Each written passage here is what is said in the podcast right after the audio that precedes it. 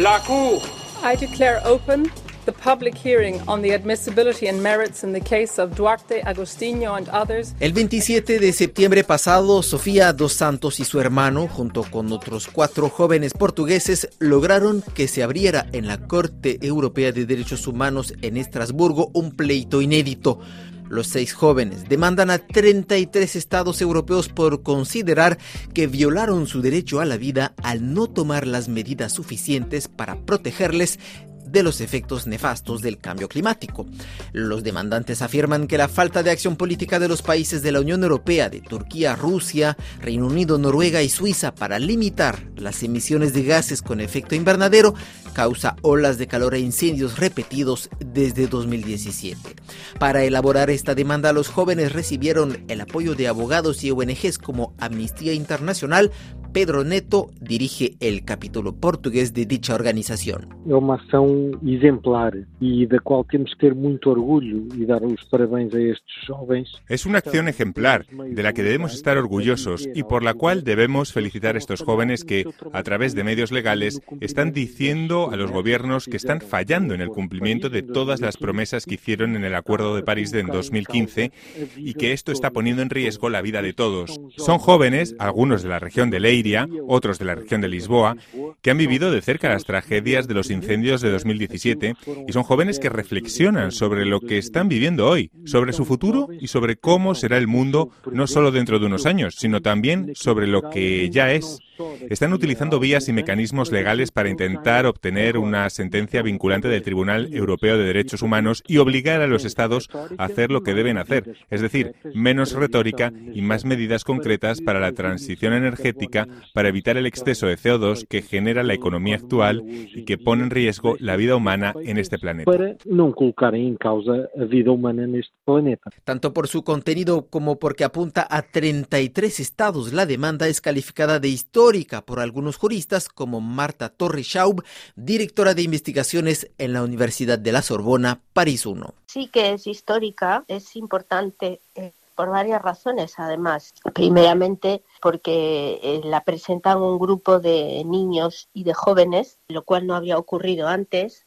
Y aunque ha habido otras peticiones eh, en materia climática, digamos que esta es la primera que va eh, contra 33 países miembros del Consejo de Europa y que además a su vez han ratificado el Acuerdo de París. Los jóvenes portugueses afirman que los incendios de 2017 fueron el, fue el acontecimiento que los llevaron a exigir que, los estados rindan cuentas sobre sus acciones en favor de la protección del clima y eh, el, su argumento legal, el sustento es que hay una violación de, de su derecho a la vida. Jurídicamente, ¿se sustenta realmente esta demanda? El derecho a la vida está contemplado en el artículo 2 de la Convención Europea de Derechos Humanos y es uno de los argumentos que eh, esta petición eh, pone de relieve, pero no es el único. El derecho a la vida, ellos lo señalan en el sentido de que eh, debido a esos incendios ellos ya no están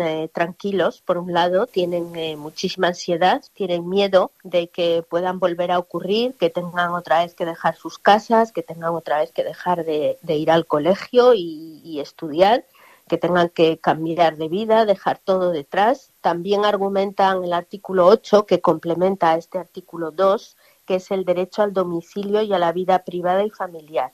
Entonces, este derecho a la vida cobra sentido cuando se complementa con este derecho a la vida familiar y privada, es decir, un derecho a un domicilio eh, tranquilo, en el que eh, no, uno no sienta miedo, uno no se sienta amenazado, uno no tenga la impresión de que va a desaparecer de un día para otro porque hay un incendio, eh, etcétera. Entonces, en este sentido, sí se puede sustentar. Eh, ha fallado justamente en el pasado la Corte Europea de, Derechos Humanos en casos de litigios medioambientales o climáticos o sería la primera vez? Esta es la primera vez, pero es la tercera audiencia. Hubo eh, a finales de marzo dos eh, audiencias que tuvieron lugar el mismo día, una por la mañana y otra por la tarde. Una en el caso de las señoras mayores eh, suizas que eh, acusaban al Estado, al gobierno suizo y a la administración de eh, no protegerla suficientemente, dado que se trataba de un grupo vulnerable debido a su edad, contra los riesgos y los eh, daños climáticos. Y ese mismo día por la tarde tuvo lugar la audiencia del caso francés, el caso Carême, que es un caso en el que eh, una persona, el señor Carême, eh, acusaba al Estado francés también de no haber puesto en marcha medidas suficientemente eficaces como para proteger su domicilio eh, en caso de que hubiera una subida del nivel del agua en la ciudad en la que él vivía y que su casa podría desaparecer, estar en peligro, etcétera.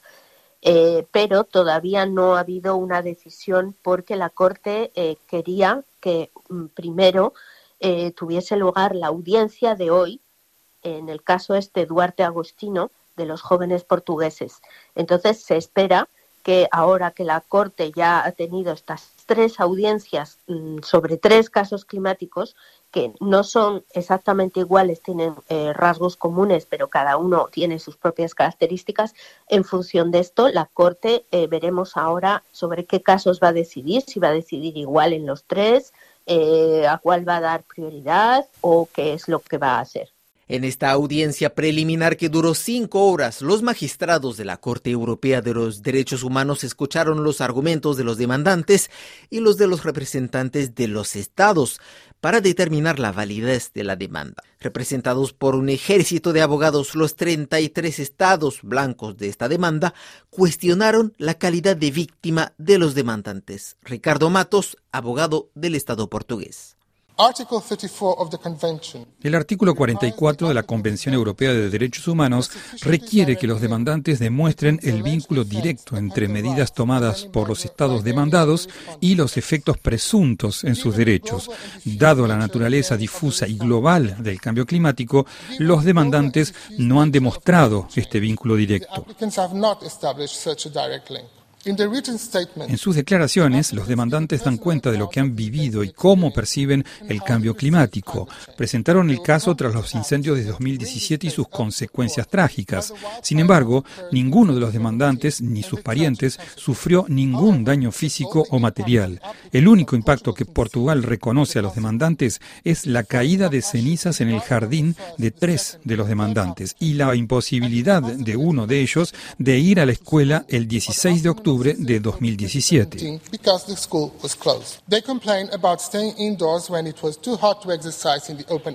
Los demandantes se quejan de no haber podido salir cuando hacía demasiado calor para caminar o jugar afuera. Dado los impactos sanitarios que presentan los demandantes, las pruebas no demuestran ningún vínculo entre las presuntas condiciones médicas y las acciones o de la presunta acción de los estados en materia de cambio climático.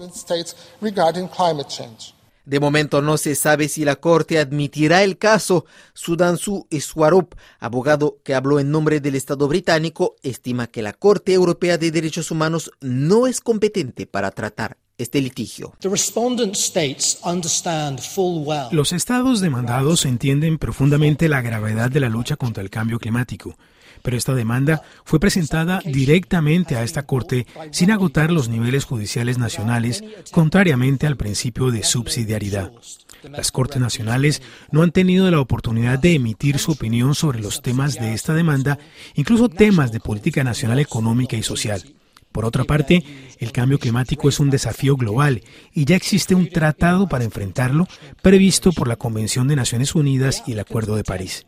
Los demandantes intentan aplicar un régimen paralelo sin los estados.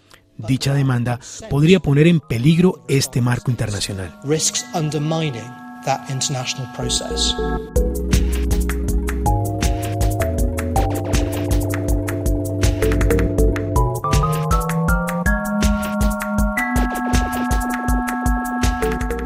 En su más reciente informe mundial sobre los litigios climáticos publicados en julio pasado, Naciones Unidas contabilizó 2.180 demandas relacionadas con el clima. Son cada vez más numerosos los jóvenes, comunidades locales, ONGs y pueblos indígenas que acuden a los tribunales para exigir que los estados tomen medidas más drásticas contra las emisiones de gases con efecto invernadero. Los gobiernos de Francia y Holanda fueron condenados, por ejemplo, por la justicia nacional por su falta de ambición en materia de reducción de emisiones de gases contaminantes. Pero ¿qué tan útil es esta estrategia? Responde la jurista Marta Torres Schaub. Sí, sí, claro, muy buena pregunta. Eh, sí y no. Es decir, eh, es buena idea porque es un instrumento más eh, para eh, hacer presión en las administraciones, en los gobiernos, en los estados y para, digamos, obligar a los diferentes estados a que hagan más, que las políticas climáticas, las leyes climáticas sean un poco más ambiciosas o se apliquen de forma efectiva. Entonces, los jueces ahí pueden tener, digamos, cierto margen de control pero obviamente limitado en el sentido de que los jueces no pueden obligar a un gobierno a legislar. Pueden decirle que conviene legislar porque ciertos aspectos están sin eh, regular, pero no puede, digamos, dar la orden directa a un gobierno de legislar. Entonces, es una buena idea ir por la vía judicial, pero tiene ciertos límites eh, con lo cual, bueno, esta cuestión de los litigios climáticos son interesantes, eh, van a meter presión a los gobiernos y también a las empresas, pero eh, digamos que no puede ser el único instrumento, tiene que haber otros. Hay que confiar en las negociaciones internacionales y sobre todo hay que confiar también en que los estados tengan más ambición.